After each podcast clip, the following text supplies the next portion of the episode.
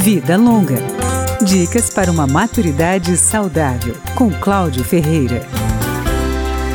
Como escolher uma cadeira de rodas para um idoso que teve a mobilidade reduzida? A fisioterapeuta Thaís Bortolini Bueno faz uma lista do que deve ser levado em conta: a condição física e cognitiva do usuário, o grau de dependência dele, se a cadeira vai ser usada como auxiliar ou se será essencial para a locomoção, o tempo diário de uso e se vai ser utilizada também fora de casa. Neste caso, é bom pensar em uma cadeira dobrável que caiba em um carro. A gente tem que escolher o material do corpo da cadeira, que pode ser feito de diversos tipos de liga metálica, é, nós temos que determinar, de acordo com o peso e com a altura do usuário, a altura, a largura e a profundidade do assento, a altura, a largura e profundidade do encosto, qual é a densidade, qual é o material que compõe esse encosto e esse assento. A cadeira de rodas do idoso pode ser de uma liga metálica um pouco mais pesada, para dar mais estabilidade na locomoção.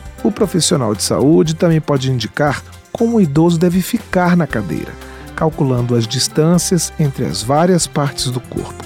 É possível personalizar a cadeira, com cores, estofados e acessórios que facilitam as atividades do dia a dia, como porta-copos, encosto reclinável e bandeja para as refeições. Segundo a fisioterapeuta Thaís Bortolini Bueno, atenção especial deve ser dada às rodas. Cadeiras de rodas com pneu elas absorvem mais a vibração e o impacto e elas são ideais para locomoção, principalmente em ambientes externos. As cadeiras que têm roda com borracha maciça, elas são um pouquinho mais duras. Elas absorvem menos o impacto, mas elas vão facilitar a manobra. Então, elas são boas principalmente para o manejo em ambientes internos.